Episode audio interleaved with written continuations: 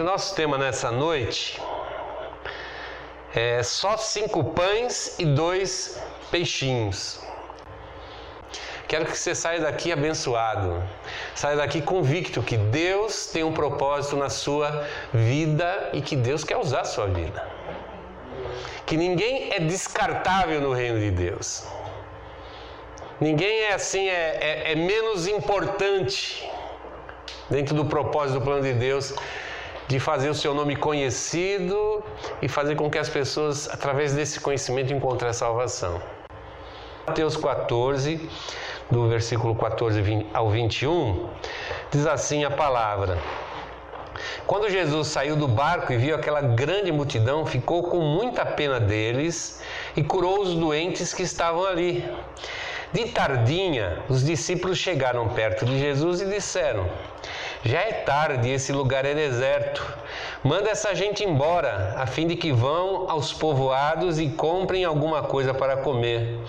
Mas Jesus respondeu: Eles não precisam ir embora. Deem vocês mesmos comida a eles.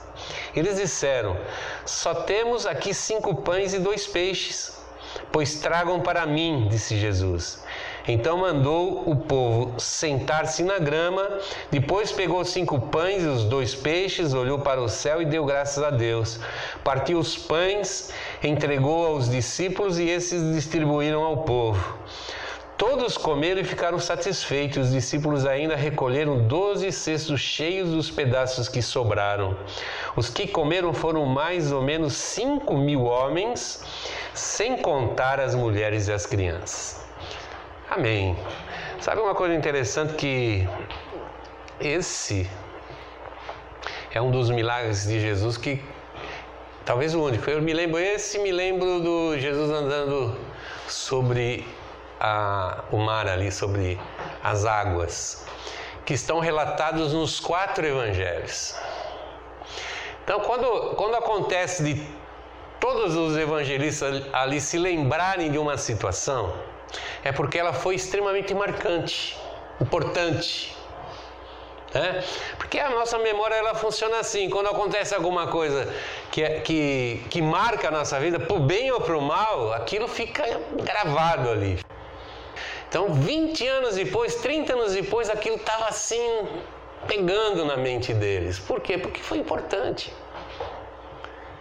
E que essa mesma passagem que foi tão importante assim para ser relatada em todos os evangelhos, também seja importante para nós nessa noite que ela marque a nossa vida, marque o nosso coração, seja um motivo, um motivo de incentivo para nós vivermos a nossa vida cristã. Vamos orar, peça isso a Deus. Fala assim: Eu quero viver a vida cristã com intensidade. Quero sentir cada dia assim que eu sou parte de algo maior que eu sou parte do corpo de Cristo, da igreja, que eu sou parte desse, desse povo que foi eleito, foi chamado através da cruz para fazer uma revolução nesse mundo. Fazer uma revolução não com armas, não com assim com violência, mas uma revolução pela submissão, pelo amor e pela graça de Deus que a gente possa realmente sentir a presença de Deus na nossa vida através dessa palavra e que isso faça a gente sair daqui assim cheio de vigor, de ânimo, de encorajamento para fazermos a parte que nos cabe nessa obra. Vamos orar. Pai, em nome de Cristo Jesus, primeiramente nós queremos agradecê-lo, louvar o teu nome por podermos estar mais uma vez na tua presença, ouvindo a voz do teu Espírito, podendo nos deleitar, Senhor, na tua presença, aprendendo aos teus pés, ouvindo a tua suave voz que nos, sempre nos chama para o melhor, nos chama para algo mais positivo, algo mais poderoso, algo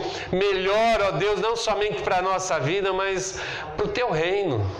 E que nessa noite nós tenhamos a sensibilidade, ó Deus, dada pelo Espírito Santo de ouvir a tua voz e possamos nos moldar a tua palavra e permitir que ela entre profundamente no nosso coração, ocupe um lugar lá dentro do nosso coração que é dela, que é da tua palavra, que é da tua vontade, Senhor. E que a gente saia daqui movidos pelo Teu Espírito Santo, direcionados pelo Teu Espírito Santo, fazendo o nosso melhor. Abençoa cada um que vai ouvir essa palavra nessa noite. Fala a cada um profundamente, no mais, no mais profundo do seu coração, da sua alma, lá no seu quarto de segredos. E que isso transforme, Senhor, as nossas vidas, Pai. Nós oramos e já te agradecemos em nome de Jesus Cristo. Amém e amém. Mais uma vez, nós encontramos Jesus aqui nos evangelhos no meio de uma multidão. E como isso é recorrente, né? À medida que, que Jesus foi caminhando no seu ministério, começando lá pela Galileia, depois ele foi alcançando lugares mais distantes, e o propósito de Jesus era chegar em todos os lugares lá de Israel, qualquer vila, qualquer lugarejo, qualquer cidadezinha, ele queria chegar com a, com a mensagem é, do reino de Deus, que a mensagem de Cristo que o reino de Deus estava às portas ali. O Messias já estava presente. Faltava apenas a cruz. Faltava apenas, apenas a cruz. E essa mensagem, à medida que ela ia sendo espalhada, a popularidade de Jesus também aumentava. E aí já começou a ficar até difícil para ele se locomover. Ele já não conseguia mais ter um tempo sozinho com seus discípulos. Já não conseguia, às vezes, ter um, um tempo para descansar com eles ali, assim, separado.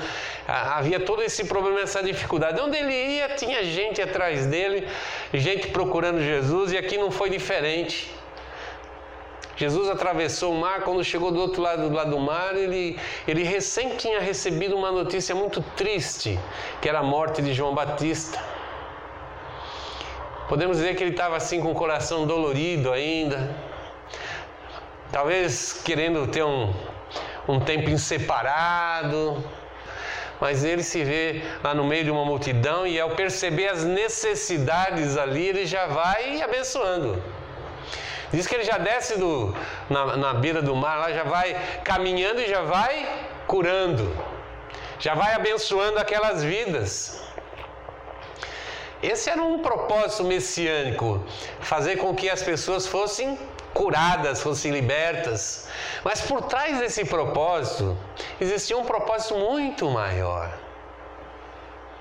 Não somente é, satisfazer, ou melhor dizendo, é, resolver não apenas resolver essas situações do nosso cotidiano que nos trazem amargura, tristeza, angústia, sofrimento, e que a gente sempre vai e coloca nas mãos do nosso Senhor, mas havia um propósito muito maior, que era revelar em Cristo Jesus a própria presença do Pai, do Deus Criador.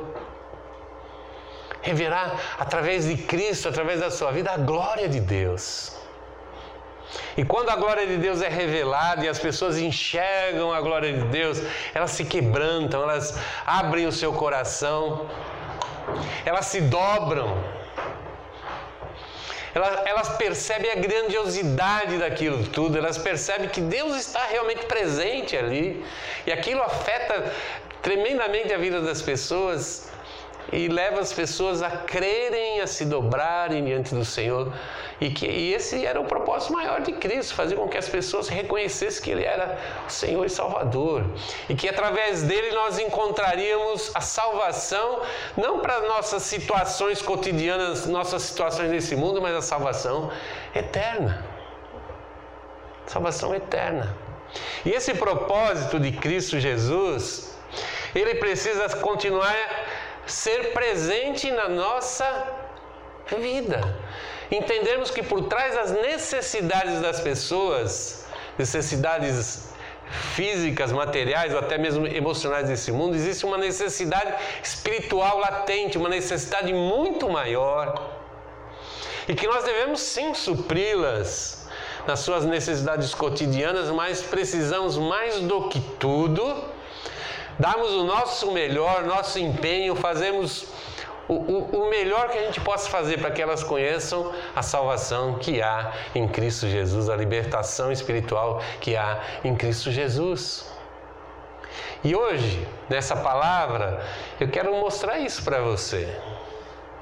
A importância disso e mais do que a importância que nós somos parte desse propósito, parte dessa ação divina de mostrar a glória de Deus e a salvação que há em Cristo Jesus. Eu quero separar aqui dois versículos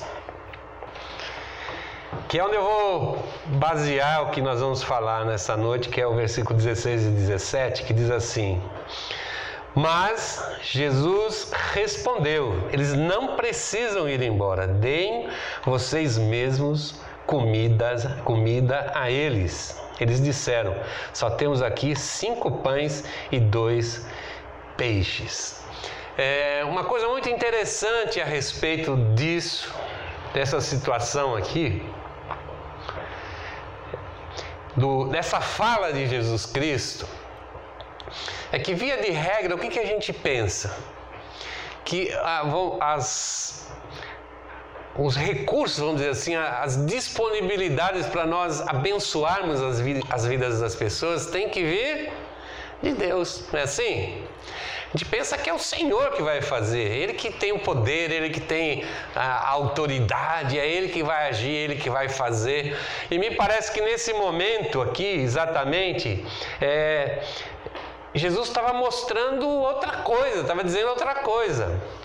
Estava dizendo para eles que, é, que eles estavam se esquecendo que aquilo também era uma responsabilidade deles. E muitas vezes, quase sempre, nós fazemos bem isso. Nós achamos que o, o cuidado com as pessoas é divino, é de Deus, é de Jesus. Eu pouco posso fazer, quase nada posso fazer. Tipo assim, eu penso, talvez, ah, não tenho nem bem para mim mesmo. Como distribuir, como dividir, como abençoar. E Jesus, ele faz meio que assim uma, uma pegadinha, até porque é, Jesus sabia que ele, o que ele ia fazer naquela hora, ele sabia que ele ia fazer um, um grande milagre. Mas ele queria que aqueles homens ali, que eram seus discípulos, participassem de uma forma real, efetiva dessa, dessa obra. Por isso ele disse assim para eles assim: "Dê vocês mesmos comida, comida a eles. Dê vocês mesmos comida a eles." Ser cristão, ser cristão na, na, na, essência dessa palavra, ser alguém que tem, que possa carregar sobre a vida o nome de Jesus sem envergonhá-lo. Poucas são as pessoas que agem, pensam que aquilo é responsabilidade também dela. A gente joga essa carga toda na presença de Deus, toda para Ele. Senhor, está aqui, tua... são servos teus, são pessoas que estão te procurando, são pessoas que precisam de você. Mas Jesus falou: não. Deem de comer vocês a ele. Eles precisam se alimentar, então deem de comer vocês mesmos. E nós precisamos, como cristãos, saber é, canalizar os recursos que nós temos como cristão e como igreja, fazer com que aqueles recursos em sinergia com a autoridade e com o poder de Jesus Cristo, com a obra do Espírito Santo, ela realmente alcance as pessoas em todos os sentidos da, da sua vida, em todas as esferas da vida, seja física, emocional, espiritual, dentro das suas necessidades, daquilo que de fato elas precisam. E eu preciso entender que isso não é somente responsabilidade de Jesus, não, isso também é uma responsabilidade, é uma responsabilidade muito grande da nossa parte também, porque somos nós que fazemos de fato aquilo chegar nas pessoas. Sem a igreja, sem o cristão, sem você, aquela aquele poder, aquela autoridade que não somente abençoa a vida, mas traz vida eterna, vida verdadeira, ela nunca vai chegar nas pessoas. Nunca.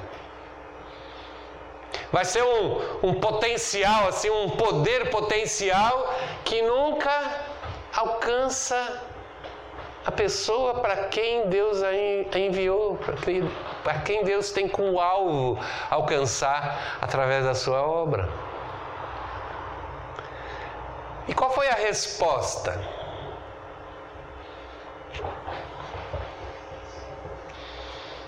Qual foi a resposta? Só temos aqui cinco pães e dois peixinhos.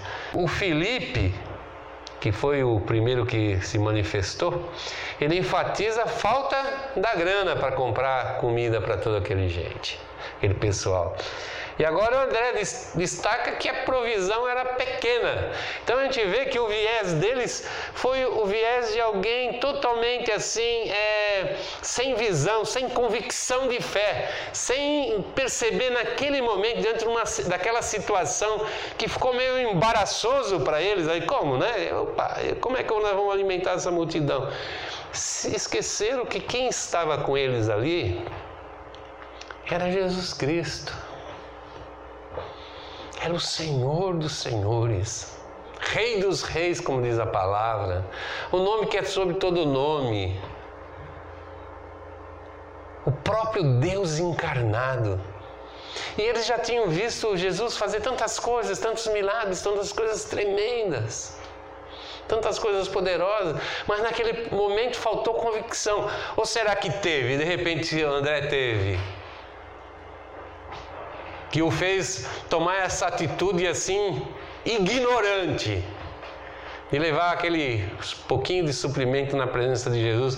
Mas o fato, o fato é que sempre, sempre a nossa visão a respeito da provisão é sempre pelo lado negativo, é sempre pelo lado pequeno, e as nossas respostas a esses problemas são sempre soluções escapistas que a gente tira o corpo fora. Soluções que não resolvem de fato e de direito a situação. Mas nós temos aquela preocupação de, do politicamente correto, de, de dar alguma, algum retorno. Dar algum retorno para as pessoas. A gente sente a necessidade não sabe bem o que fazer, não sabe como resolver, não sabe o que dizer, não sabe o que falar. E a gente fala o quê? Aquelas coisas que a gente sempre acaba é, é, falando assim automaticamente. Mas o que Deus quer mostrar através das situações, dentro do viés divino, não no nosso viés humano, Deus quer mostrar através dessas situações a sua glória. Quer mostrar que Ele é o Deus do impossível. Porque para salvar o homem pecador, Deus tinha que ser um Deus do impossível. Eu me lembro é, agora quando Jesus falou a respeito dos ricos, que era impossível a um rico ser salvo. A expressão dele foi: é praticamente impossível que um rico seja salvo. É mais fácil passar por onde? Buraco de uma agulha. Mais fácil passar um camelo pelo buraco de uma agulha do que o rico. Aí qual foi a resposta? A resposta dos, dos discípulos? Mas quem então quem que poderia salvar? E qual foi a resposta de Jesus? O que é impossível para o homem é possível para Deus.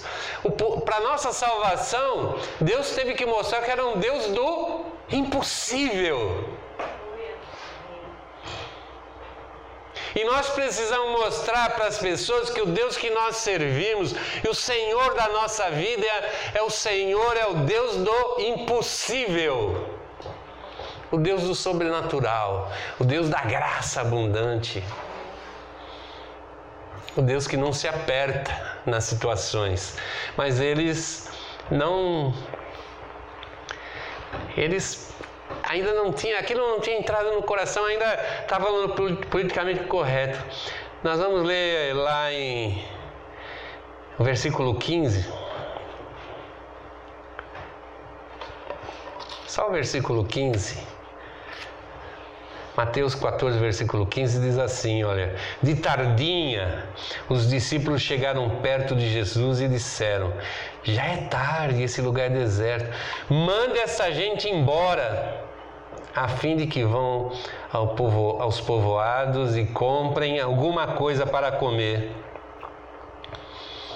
Viés errado, viés humano, o politicamente correto dos, dos discípulos, que infelizmente naquele momento eles estavam desprezando a necessidade que estava por trás de fato daquela realidade, daquela situação. Eles tinham que crer em Jesus Cristo, não como aquele cara que é o, faz tudo ali, o, o resolve problema, mas como o Cristo, Filho do Deus vivo. Eles tinham que ver um milagre para crer. Lá em João, no capítulo 6, tem o um texto paralelo dessa passagem. E tem uma fala muito interessante que é o finalzinho desse texto. Diz assim: De fato, este é o profeta que devia vir ao mundo. Diz lá, os que viram o milagre exclamaram isso. De fato, este era o profeta que devia vir ao mundo. Era essa expressão que Jesus queria tirar do coração daqueles homens. Não tipo, oh, Jesus é 10, Jesus é bacana, Jesus é abençoador, Jesus, sabe? Mas queria que eles reconhecessem, quem estava diante deles ali era a manifestação do Deus poderoso, o Deus que age, o Deus que abençoa. O ponto de partida que o Senhor queria ali nos seus servos é que eles permitissem que através deles o Senhor operasse, o Senhor os abençoasse, e não ficasse com aquela, aquela conversa de sempre, né? aquela conversa pronta e feita, mas que eles realmente fossem proativos para que o Senhor mostrasse a sua glória. Lá no, na conversão do apóstolo Paulo, lá no livro de Atos, tem uma coisa que me chama muito a atenção que aconteceu lá no caminho de, de Damasco? Paulo estava indo com uma, um, um, grupo de pessoas ali, à cidade de Damasco. Qual era o propósito dele? Prender e trazer preso os judeus ali que confessassem o nome de Jesus Cristo. Mas nesse caminho aconteceu uma coisa extraordinária. Ele teve um encontro com Jesus Cristo. Jesus Cristo se manifestou a eles ali e, e, Paulo viu a forma extraordinária como Cristo se manifestou numa luz intensa, apesar que era meio-dia, era hora do almoço, horário sol a pique. Ainda a luz que apareceu, ele foi tão forte que se sobrepôs à luz do meio-dia. E aquela luz secou a Paulo.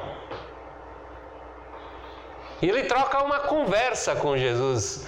Quem és tu, Senhor? Ele fala, eu sou aquele que você persegue através, quando você persegue a minha igreja, está me perseguindo. E, eu, e Jesus fala para ele que tem uma obra com ele, que, que vai usá-lo. Que não adiantava ele se bater contra a vontade de Deus, que aquela e aquilo ia acontecer na vida dele. E manda ele se dirigir num endereço lá em Damasco, uma rua chamada Rua Direita.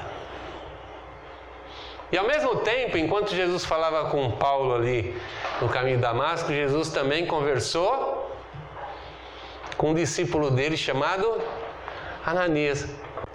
E o que, que Jesus falou para esse seu discípulo? Vai lá na rua direita, você vai encontrar um tal de Paulo lá que era Saulo ainda na época, né? Você vai encontrar um, o Paulo e você vai orar por ele. Ananias faz aquela, pô, mas o cara, o senhor tem, tá, tem certeza do que você está me mandando fazer? Esse cara é um inimigo. Está mandando eu ir lá orar pelo inimigo? É isso mesmo que eu quero que você faça. E ele foi lá, o que aconteceu? Ele se encontrou com Paulo, ele orou para o Paulo, curou as suas vistas. E o texto diz que caíram como que escamas dos seus olhos ele voltou a, a enxergar, batizou ele nas águas e também foi usado por Deus para batizá-lo com Espírito Santo. Serviço completo. Nós podemos dizer que, figurativamente, Paulo saiu dessa experiência já pronto para a luta. Entrou um cara descrente, perseguidor da igreja, saiu um cara já 99% já aplumado para fazer a obra de Deus. Faltava talvez agora um conhecimento maior de Cristo, do que ele fez, do que ele falou, do que ele ensinou. Mas o que me chama a atenção é que o mesmo Cristo que apareceu para ele no caminho ali de Damasco, podia muito bem ele mesmo ter procurado lá, na rua direita, aparecido lá numa. sei lá, num. Um show pirotécnico com luzes, com isso, aquilo, e fazer com que acontecesse tudo isso que aconteceu com a oração de Ananias. Mas, mas, quem, Jesus mandou quem lá? Um discípulo, um servo. E, e, a obra na vida de Paulo foi fruto da obra de Jesus e de alguém que, se, que o servia. Você vê como é importante a gente entender que a gente é parte do negócio, é parte da obra, que a obra prossegue porque a gente obedece, porque a gente se dispõe, a gente se disponibiliza, a gente é mandado, mas a gente precisa se disponibilizar. A gente precisa se disponibilizar. E eu quero finalizar nessa noite fazendo uma pergunta. Eu adoro perguntas. Qual é a pergunta? O que eu posso fazer hoje, aqui agora, com os meus recursos para Deus? O que eu posso fazer? Nós temos uma consciência de minimizar os nossos potenciais. A gente sempre pensa assim: ah, eu não consigo, ah, eu não posso, é pouco, o que eu tenho é pouco.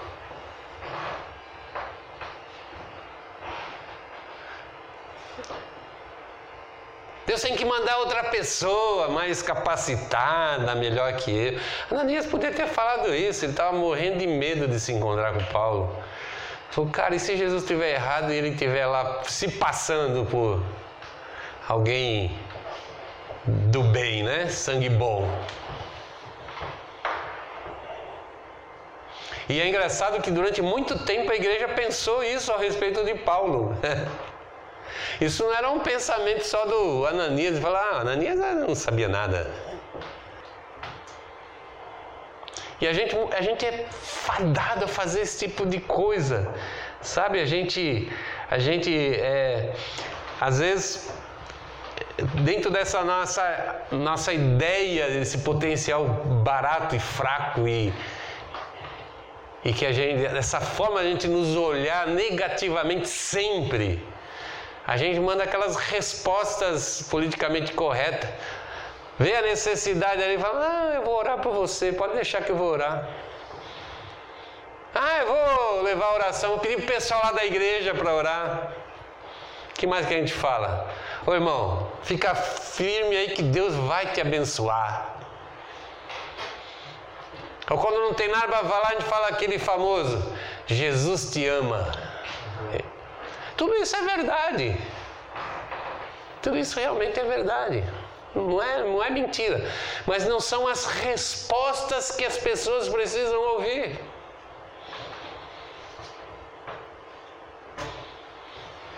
Não é isso que mostra a mão de Deus agindo na vida das pessoas. Não é isso que mostra o amor de Deus. E do mesmo jeito que muitas vezes a gente não entende que por trás daquela necessidade nós podemos mostrar Jesus, ao mesmo tempo a gente tem essa essa vibe politicamente correta e faz a coisa certa, entre aspas, certa porque deixa a nossa consciência um pouco mais tranquila. Dever cumprido. Quando na realidade a gente não está fazendo absolutamente nada, nós estamos guardando um conhecimento para nós de uma verdade, estamos escondendo um poder latente de Deus que devia estar influenciando a vida das pessoas. Qual que seria a resposta certa? Que Jesus pode fazer com teus cinco pães e dois peixinhos? Você já parou para pensar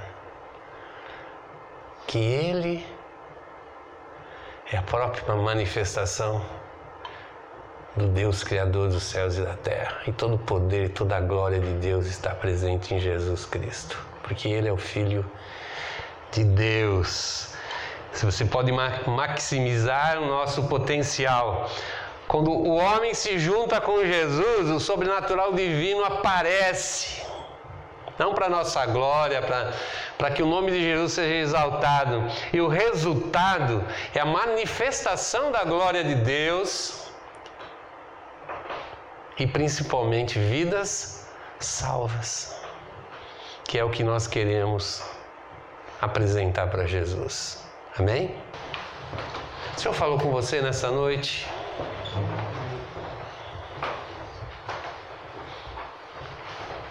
Senhor falou ao seu coração? O Senhor fez você olhar para sua, para seu, para sua dispensa aí de, de recursos?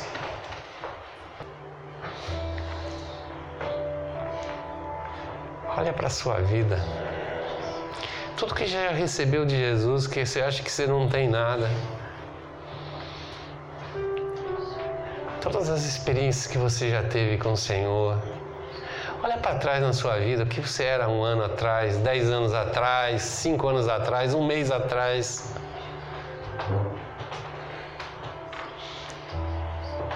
E olha para você agora como servo. o quanto que nós já juntamos na nossa dispensa. Deus nos capacitou, nos deu condição de sermos muito mais, tornar a nossa vida muito mais importante, muito mais significativa. Responda ao Senhor da forma certa nessa noite. Vamos orar.